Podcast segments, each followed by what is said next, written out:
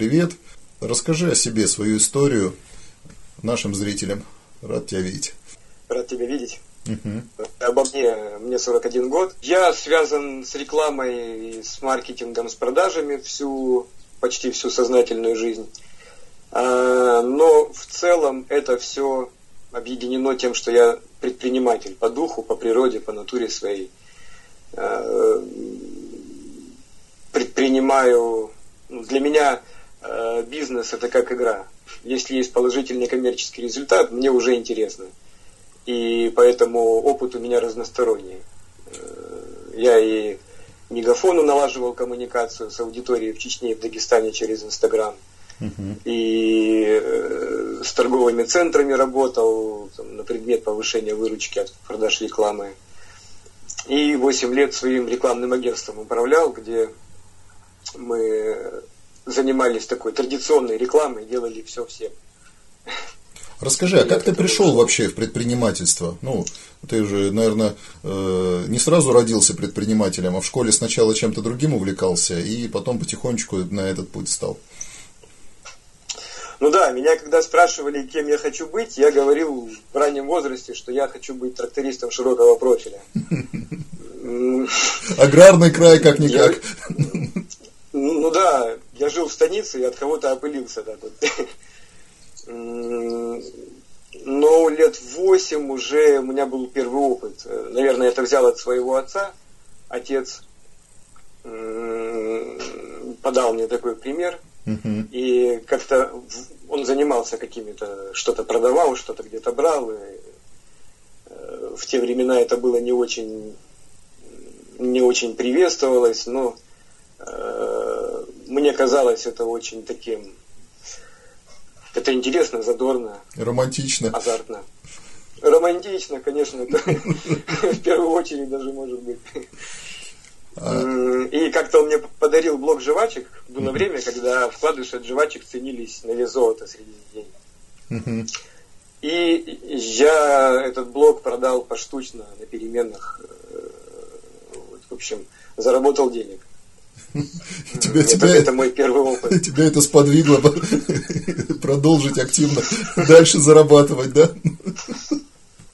Э, я поднял кэш, да, я был в шоке, я был, я что-то купил, по-моему, удочку. А, потом был опыт, когда я в 14 лет э, придумал беспроигрышную лотерею на школьной ярмарке. Собрал под это команду. Мы заработали с товарищем на два э, мотоцикла. Ого, за круто. День. На беспроигрышной лотерее, да но деньги все забрала э, классная руководительница. Сказала, что лотерея благотворительная, все фонд школы. Э, поэтому осадок после этого мероприятия остался смешанный, но вот чувство победы я помнил. И лет через 10 человек, который сидел на кассе, пьяный признался, что он немножко э, переполовинил кассу.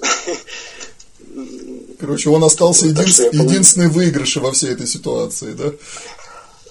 Только он заработал. Да. Так я же про это и говорю. А потом, а потом как да, тебя ну, путь привел в э, серьезный бизнес?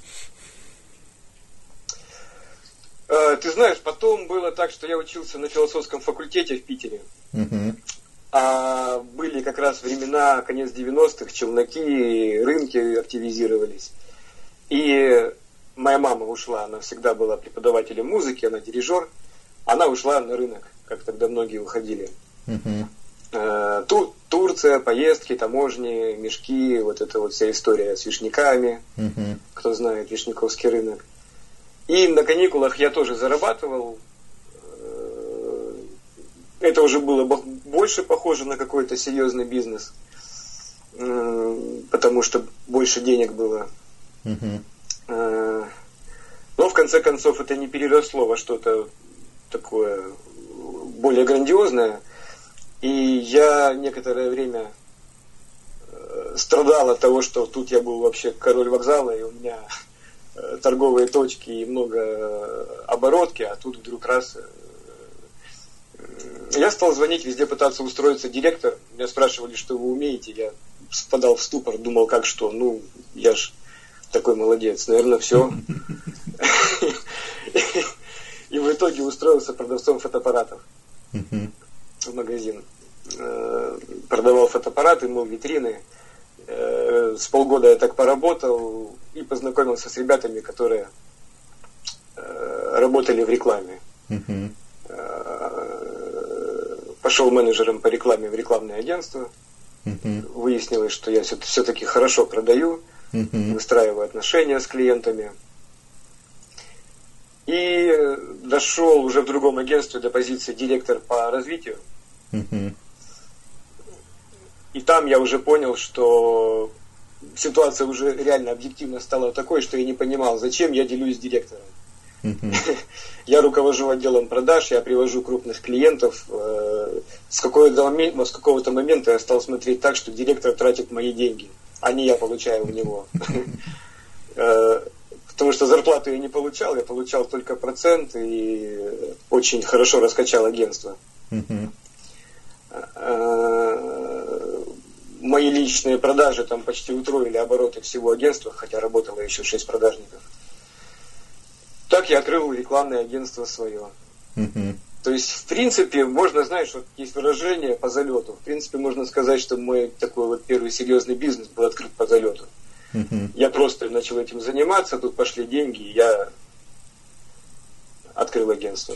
Ну, скажу тебе так, для постсоветского пространства это практически типичная история. Люди случайно попадают в какую-то э, колею, что-то там у них получается зарабатывать, и потом они очень активно э, развивают это направление, поскольку предпринимательское мышление, и дальше у них создается собственный бизнес. У меня точно так же э, в середине 90-х возникла сеть магазинов.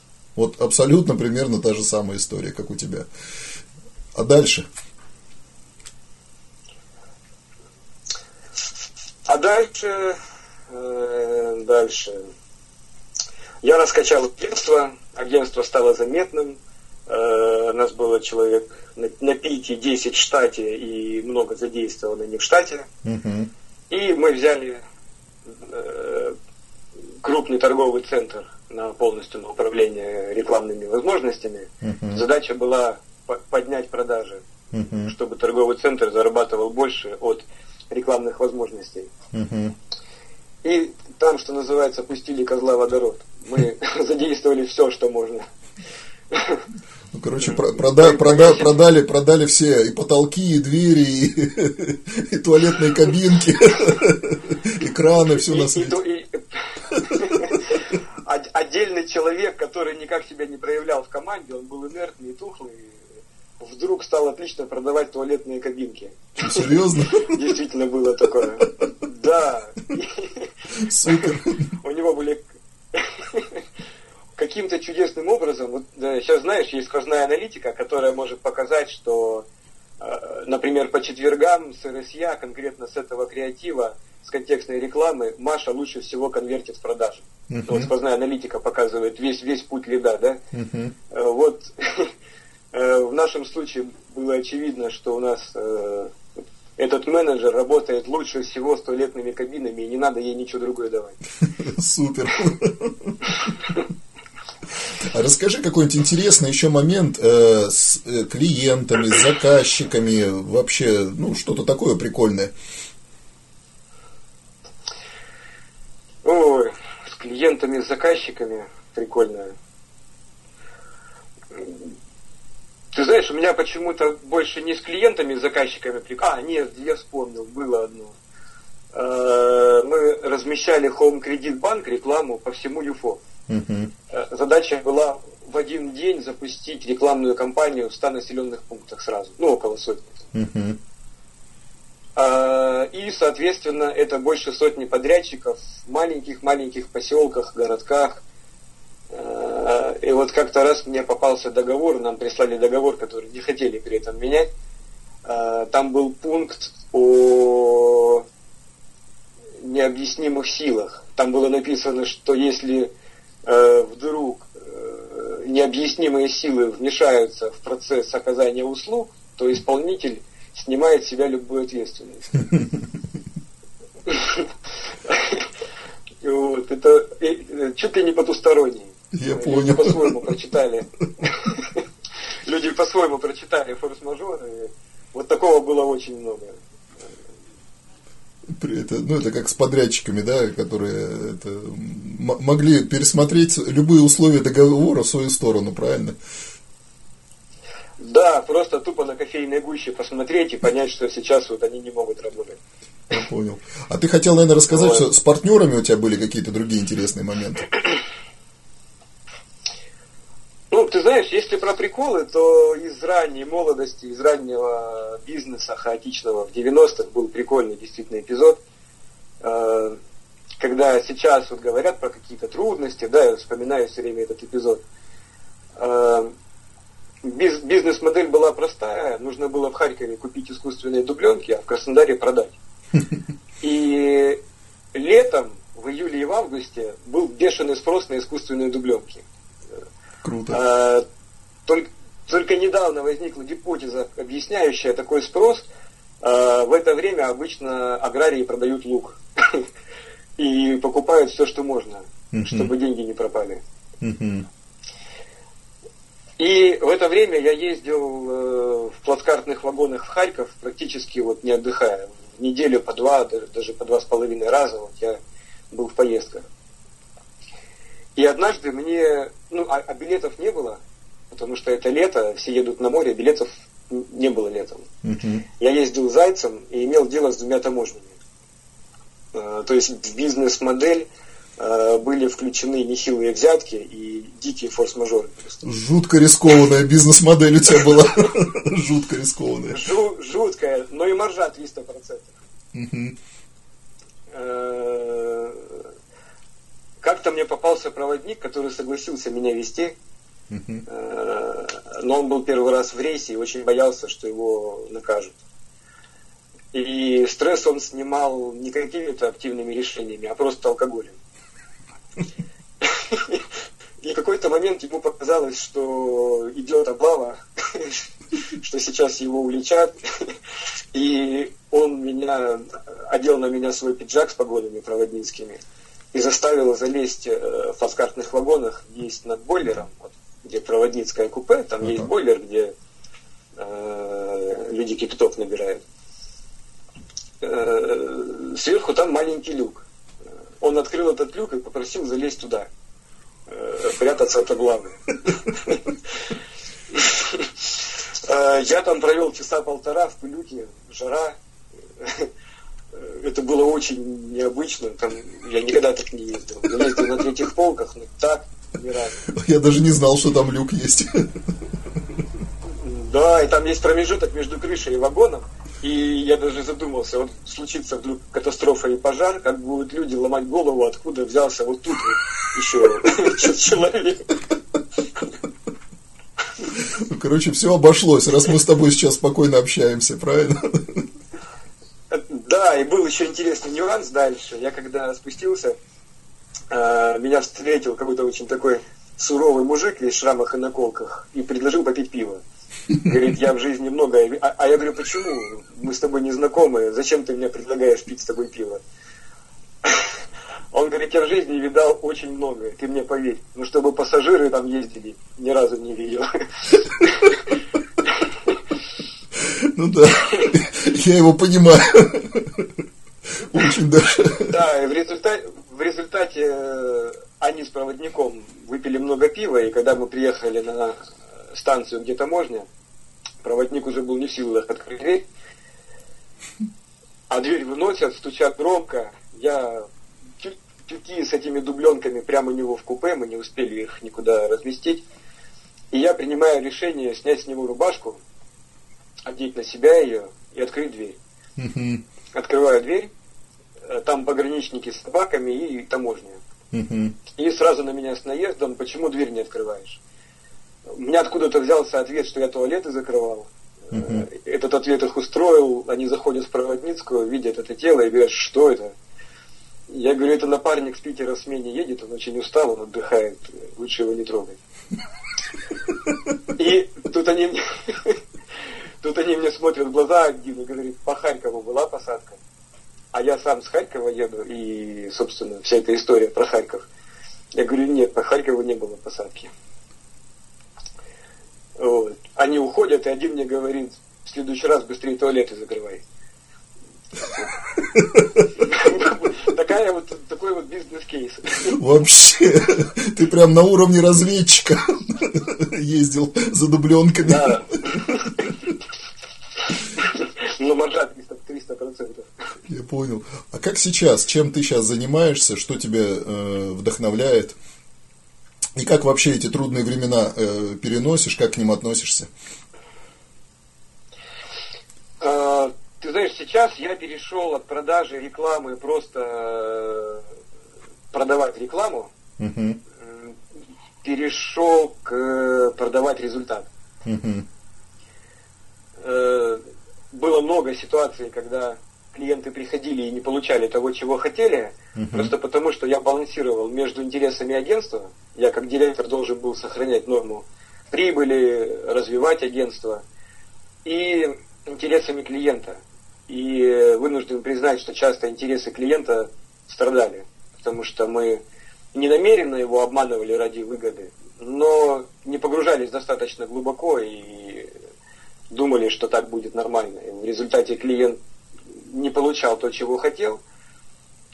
И постепенно у меня стал пропадать интерес вообще к этому всему. Uh-huh. Я заметил, что я реже хожу на работу.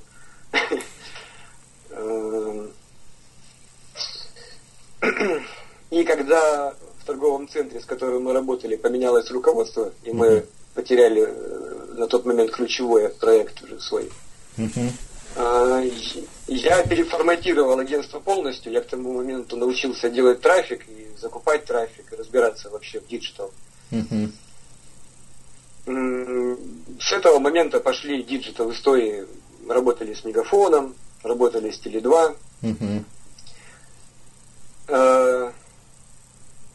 И это уже больше было похоже не на digital агентство, а на такую проектную работу. То есть я подключаюсь к проекту, я собираю команду, мы делаем какой-то результат. Обычно это было такие вот с мегафоном мы год работали, uh-huh. с Теле2 полгода.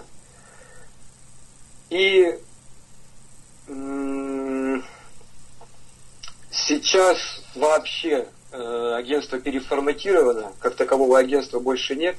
Uh-huh. Э, есть два направления. Первое направление мы я придумал, короче, такую штуку. А, многие продают лиды. Uh-huh. Создают какие- какие-то лиды и их продают. А, у меня был опыт такой работы. Мы продавали лиды. Я обратил внимание, что э, клиенты относятся очень безалаберно к лидам. Они часто бывает, что у менеджера очень много звонков, и он жирный уже, ему ничего не хочется, он может звонить через, через день там, и плохо обрабатывать заявку. Uh-huh. А бывает, наоборот, менеджер некомпетентен, и ей нравится все время говорить нет клиенту. Uh-huh. Был такой опыт. Uh-huh. И меня натолкнуло это на мысль о том, что идея с продажей лидов, вообще перформанс-маркетинг, да, это вот здесь и сейчас, uh-huh. от, э, создать, отреагировать на спрос или создать его, заинтересовав как-то, он работает, но он э, в моем случае не сработал. Uh-huh. В моем случае я понял, что нужно идти по, по пути утепления льда. Uh-huh. И использовать свои качества продажника, качества человеческие. И сейчас работает э, достаточно успешно, начала работать такая история, когда э, мы за свой счет генерим трафик, создаем лиды, uh-huh. а потом их передаем уже клиенту разогретыми. Э, и это происходит в строительной нише. Uh-huh. В строительной нише люди зачастую не умеют продавать вообще. Вот, вот. Они мыслят иначе, они ремесленники, но у них здоровенные чеки. Uh-huh. И между ними и их клиентами огромная пропасть. Uh-huh. Их, их клиенты привыкли к хорошим ресторанам, они привыкли к, э, летать катарами, например, да, или э, какими-то еще линиями, где... То есть они привыкли к хорошему сервису и комфортному диалогу. угу. у них понятие, понятие адекватности, планка адекватности у них угу. очень высокая. Они часто нормального человека списывают в неадекваты просто потому, что они уже привыкли жить угу. вот, ну, как-то так вот э, комфортно. И э, вот моя история, что сработала, угу. стать, э, стать передаточным звеном между тем, кто очень хорошо делает, у него высокие чеки, э, может быть, свое производство там, и клиентами, которые до него не доходят, э, в силу, во-первых, того, что они не могут договориться, угу. а во-вторых, он, этот человек, который занимается, э, хорошо делает свое строительное там, дело, да, он не в состоянии качественно организовать интернет-маркетинг у себя в системе, у себя в бизнесе. Он ходит по граблям, нанимает интернет-маркетологов, они не могут дать ему результат нужный. Он делает поспешные выводы о том, что все это фигня. И уникальность сейчас моей истории в том, что я вообще не гружу человека такими словами, как конверсия и лид. Он меня воспринимает больше как прораба и переговорщика. Угу. И, и вот это сейчас начало работать, и есть интересный такой пример. Заявка ценой 157 рублей дала договор в 3 миллиона. Угу. Не скажу, откуда трафик, но, в общем, это сейчас меня ну, короче, ты полностью переключился на интернет-технологии, правильно тебя понимаю? Да, да. И тебе, тебе это нравится, и ты э, сам лично э, воспринимаешь эти звонки, сам лично их обрабатываешь, а потом уже упакованный передаешь, э, делаешь звонок э, конкретно исполнителю, и этому исполнителю, как сказать, как э, готовый продукт уже даешь заказчика, правильно понимаю? А, да, и сопровождаю дальше, потому что часто бывает, что на уровне переговоров он ведет себя Э, ну, отталкивать, допустим, да, клиента. То есть угу. я держу руку на пульсе. Молодец какой вообще. Такой, э, по сути, внешний и отдел продаж, и аутсорсинг продаж, и в то же время менеджмент продаж. Ты сразу все, все функции на себя взял, правильно понимаю? Да, да. И а... я пошел вот эту историю с тем, что нужно учиться, развиваться там. Э, предпринимателю ему, безусловно, нужно развиваться, угу. но Тут уже реальный заказчик, а не пустые разговоры.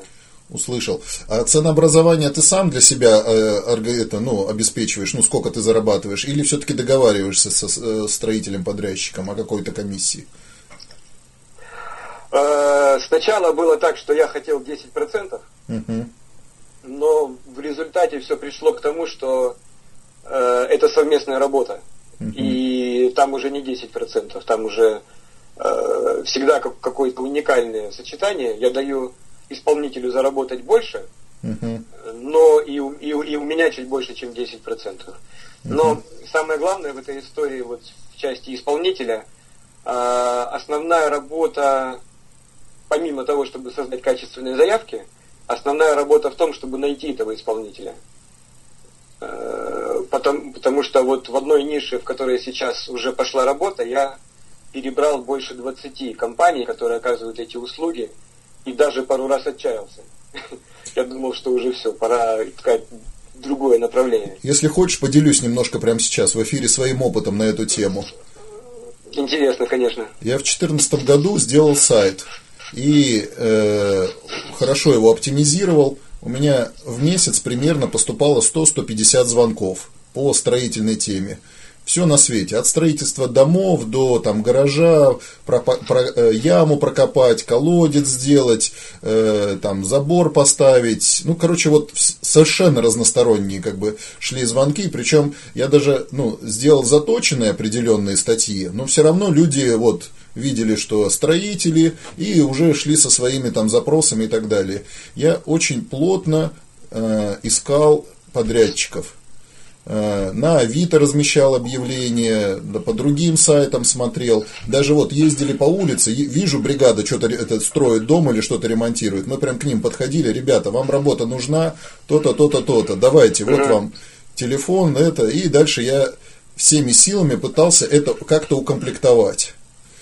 Скажу так, наверное, почти квартал, ну, я параллельно и другой деятельностью занимался, но вот почти квартал я жил и прям вел табличку очень подробную в Excel, все это заносил, делал, и в итоге потом я этот проект закрыл по одной простой причине. Я не нашел ни одну вменяемую бригаду, с которой можно было бы работать. Ни одну. Не то, что там, я уже даже думал остановиться на какой-то теме, там только заборы делать, или там только крыши делать, или там еще что-то. У меня э, в месяц в среднем выходило около 100 звонков, когда люди перезванивали и говорили, ну когда же вы подъедете, ну когда же вы приедете, там и так далее. И в итоге э, настолько я, э, будем так говорить, видно, в другом формате воспринимаю этот мир и общение, ну я тебя очень хорошо понимаю, что у меня желание, говорю, пропало. Я перестал вот э, в очередной раз разочаровался настолько в этих строителях, что думаю, ужас какой. Вот больше не хочу с этими подрядчиками даже дело иметь. И я сайт просто закрыл. И вот после этого, ну, с 2014 года, сколько раз я кому-либо рассказываю, мне говорят, да ну такого не может быть, там, или еще что-то. Строители говорят, давай, давай, давай. Я начинаю задавать несколько ключевых вопросов, они плывут, я улыбаюсь и в это время говорю, во, вы точно такие же, я бы с вами тоже не стал бы работать. Вот это ты полностью прав о том, что это очень, очень как бы, ну, э, другой рынок, я имею в виду сами строители, их исполнение, их отношения. Ну, я даже с крупными строительными компаниями, с 50 проехался, самыми крупными пообщался.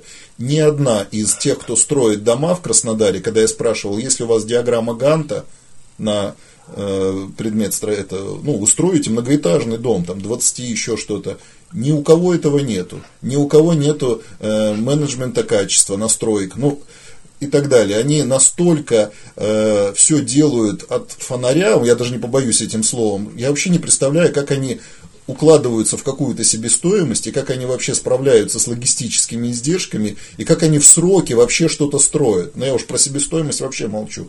Нормальная, планируемая себестоимость я даже не видел, чтобы кто-то это делал. Вот это про крупные компании, а что говорить про простых? Ну, это вот я тебе так вкратце поделился своим кейсом, и все мои попытки даже сейчас, вот уже 20 год, иногда со строителями просто разговаривать и говорить, давайте, ребят, я вам помогу хотя бы чуть-чуть менеджмент настроить, хотя бы чуть-чуть бизнес-процессы настроить. Вот в лучшем случае они кивают головой и говорят, ну да, когда-нибудь нам это будет интересно.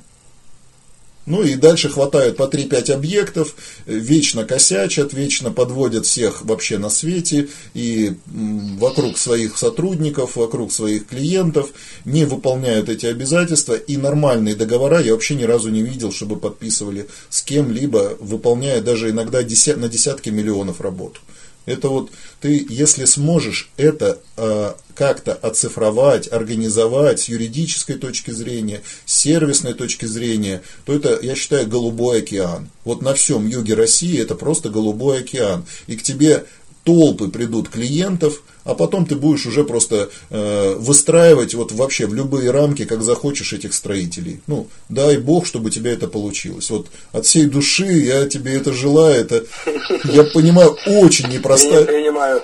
Очень-очень непростая задача. Вот реально очень непростая. Я пришел для себя к выводу, что мне нужно просто брать на работу всех подряд вот этих э, специальностей строителей, брать на работу нормальных топ-менеджеров и медленно, годами их всех учить нормально работать. Вот просто от и до, во всех, вот, во всех процессах. Ну, как вот мы берем оператора, сажаем и говорим, вот поля такие-то, рамки такие-то, вот заполненный документ это так-то, это хорошо, а вот это отлично, вот это вот ошибок не должно быть. Вот прям вот до таких детализаций я понимаю, что нужно всю, всю эту систему выстраивать. А этого никто не делает. Вообще никто не делает. Они все многостаночники, они все во всем разбираются, слово им не скажи, они все такие умные, все такие грамотные, а на самом деле постоянно думают, как только обмануть клиента. Вот у них практически со всеми, с кем я сталкивался, у них э, единственный приоритет это рассказать одно, сделать другое и не выполнить свои обязательства. Я вменяемых, адекватных от и до полностью бригад ни разу не видел. Я видел одного какого-то специалиста, там, электрика, там, специалиста, который там э, трубы, допустим, нам в доме сделал. Вот отличный человек, все, вопросов к нему нет, но он один. Вот один. Все.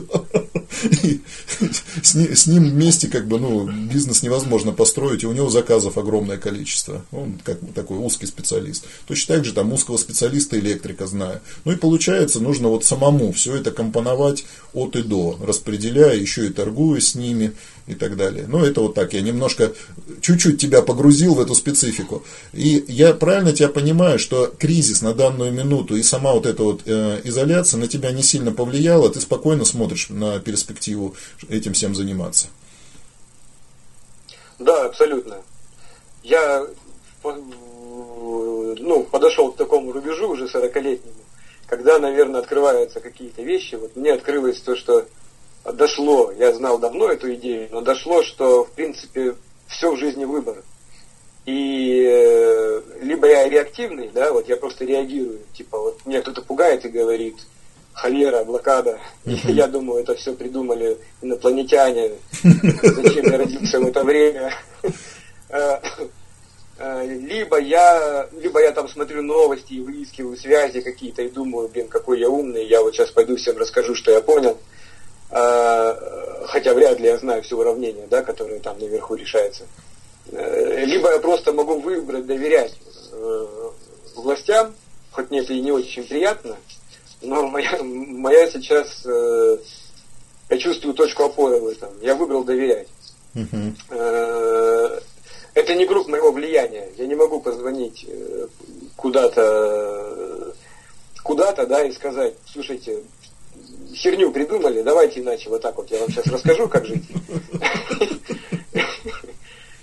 А раз я не могу так сделать и не могу повлиять, раз круг моего влияния уже, то значит надо в нем действовать и думать, что, ну, значит, так надо. Я так себя настроил, и, в принципе, я агентство рекламное открывал в 2008 году, когда все посыпалось, был кризис. Uh-huh. Я понял, что для микробизнеса вот эти огромные волны, огромные качели для микробизнеса э, только отмазка для неудачников, потому что одного-двух клиентов можно взять даже в блокаду и в холеру. Uh-huh. Так что да, не мешает. Uh-huh. Я бы, конечно, активнее работал, но что-то можно же делать. Uh-huh. Я понял.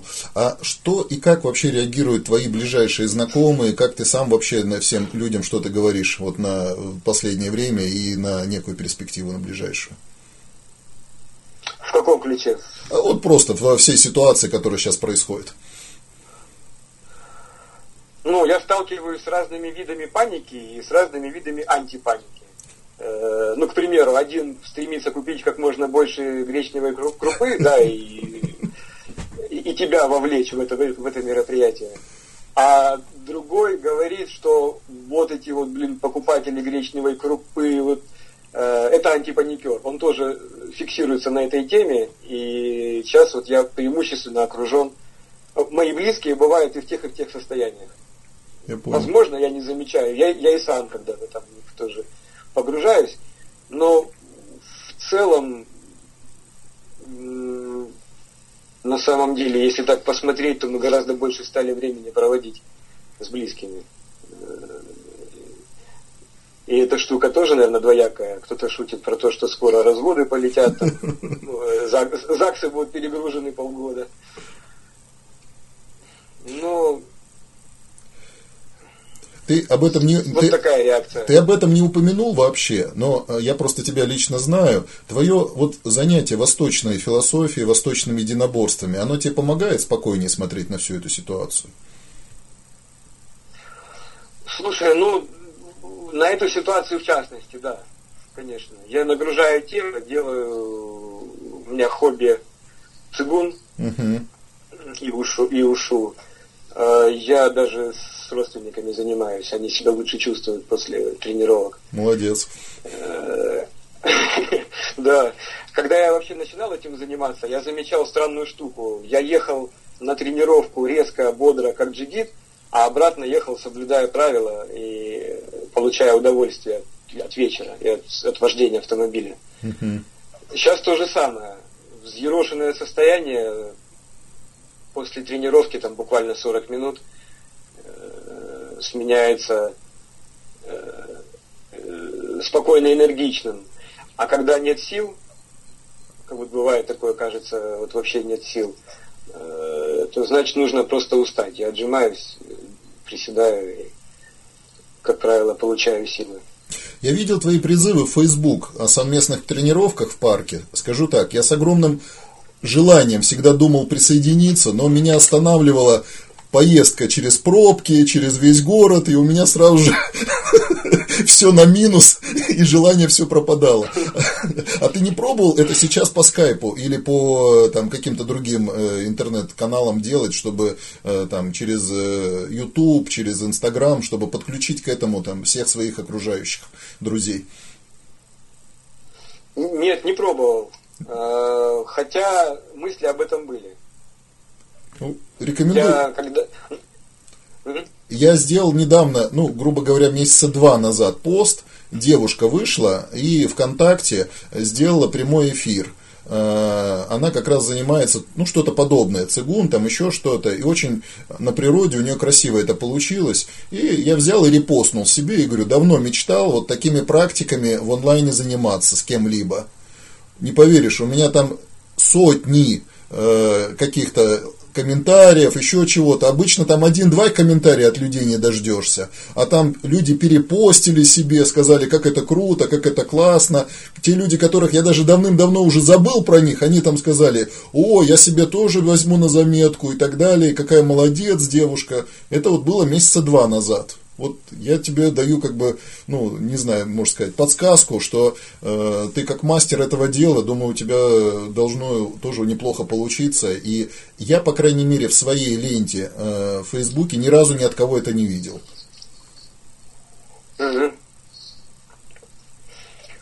Спасибо за рекомендацию и за акцент.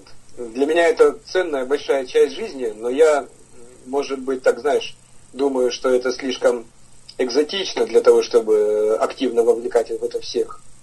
Но, может быть, я это просто так э, короче, я, ну, я один из тех, моя... кто готов присоединиться к тебе. Вот прям в эфире тебе говорю, Круто. что это, это классная тема. У меня есть еще один знакомый Александр. Я уже недели две ему говорю, давай, давай, проведем совместный эфир, пообщаемся. Ты расскажешь о своем... Ну, он только на йоге специализируется. На йоге и на этом... Ну, как, короче, практике ну, борьбы там. Я не помню точно, какой борьбой он там... А, айкидо, айкидо. На айкидо он специализируется. Вот.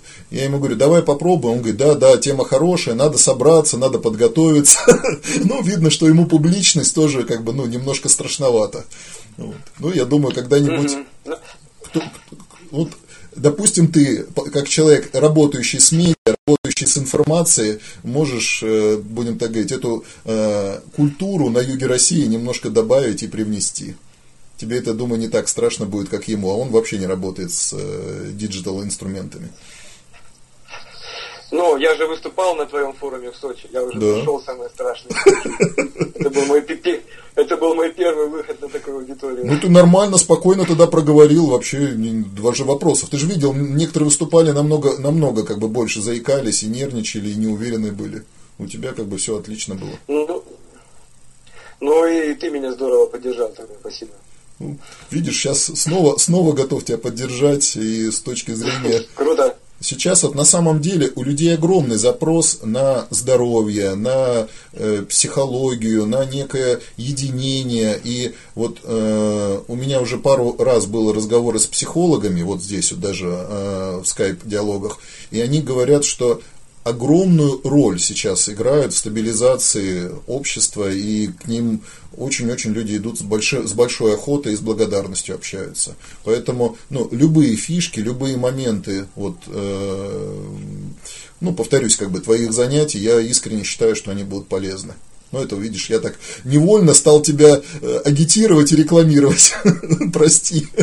А для меня, для меня это мед. Мне приятно. Хорошо. Что ты так видишь это, значит, значит не ты один так видишь. Однозначно, однозначно. Я вот уверен, достаточно тебе будет сделать на эту тему пост и обозначить какое-нибудь время прямого эфира. Десятки желающих будут. Ну, по крайней мере, проверишь мои слова когда-нибудь. Ну, даже тогда да, я выложил один пост, и приходили люди, и мы занимались, с кем-то еще общаемся. Ну, я же, я же говорю, что это просто физически очень сложно, когда ты в другом районе города находишь, взять и доехать до тебя. Смотри, э, я считаю, неплохо mm-hmm. пообщались. Э, скажи свои, будем так говорить, несколько пожеланий всем обычным людям, э, ну, в конце эфира, и я на этом как бы завершу эту запись, хорошо? Mm-hmm. Да. А, я недавно прочитал книжку Оскара Хартмана делай просто, просто делай. Uh-huh. И мое пожелание, а, она очень отрезонировала с моим видением жизни. Э, я желаю людям, всем, кто смотрит, э, тебе, мне, всем нам, поставить э, в приоритет действия я считаю, что очередной информационный курс, э, какая-то еще книга, какой-то еще, вот знаешь, вот как вот человек разминается вот перед прыжком в холодную воду, и он, сейчас я еще разомнусь, сейчас я вот это, сейчас я еще вот так руками поделаю. Но прыгать придется. Придется кому-то звонить, придется совершать ошибки. И действие, само действие, мы о нем много говорим, да, как-то в нашей жизни, но оно, оно вроде как даже очень оценено в СМИ, там, ой, в соцсетях много на эту тему разных мотиваторов, демотиваторов и высказываний. Но все равно это пустые слова. А я желаю совершать как можно больше простых действий, и они неизбежно повлекут за собой ошибки. Поэтому я второе, что желаю, желаю побольше толерантности и терпения к ошибкам, к своим и к чужим. Э, по-моему, когда мы не терпим ошибки, мы создаем какой-то блок такой вот, что и других осуждаем, типа вот он ошибся, и я какой-то вот я ошибся. Действовать и не бояться ошибаться. Ошибся, обсмеять это как угодно, это жизнь дает нам шансы, дает попытки каждый день воспринимать их с благодарностью и делать не как кто-то, не лучше кого-то, а сделать, ну пусть вот как получилось, но лучше сделать. Если взять это в приоритет, держать на этом фокус, уверен, любая, даже самая тяжелая ситуация может измениться так, что до неузнаваемости в лучшую сторону. Спасибо большое. Тебе еще раз огромное спасибо за интервью, что нашел время. Э, жму тебе руку дистанционно. И я жму. Да. Все. Я тогда на этом запись заканчиваю, Ром. Хорошо? Спасибо, Илья.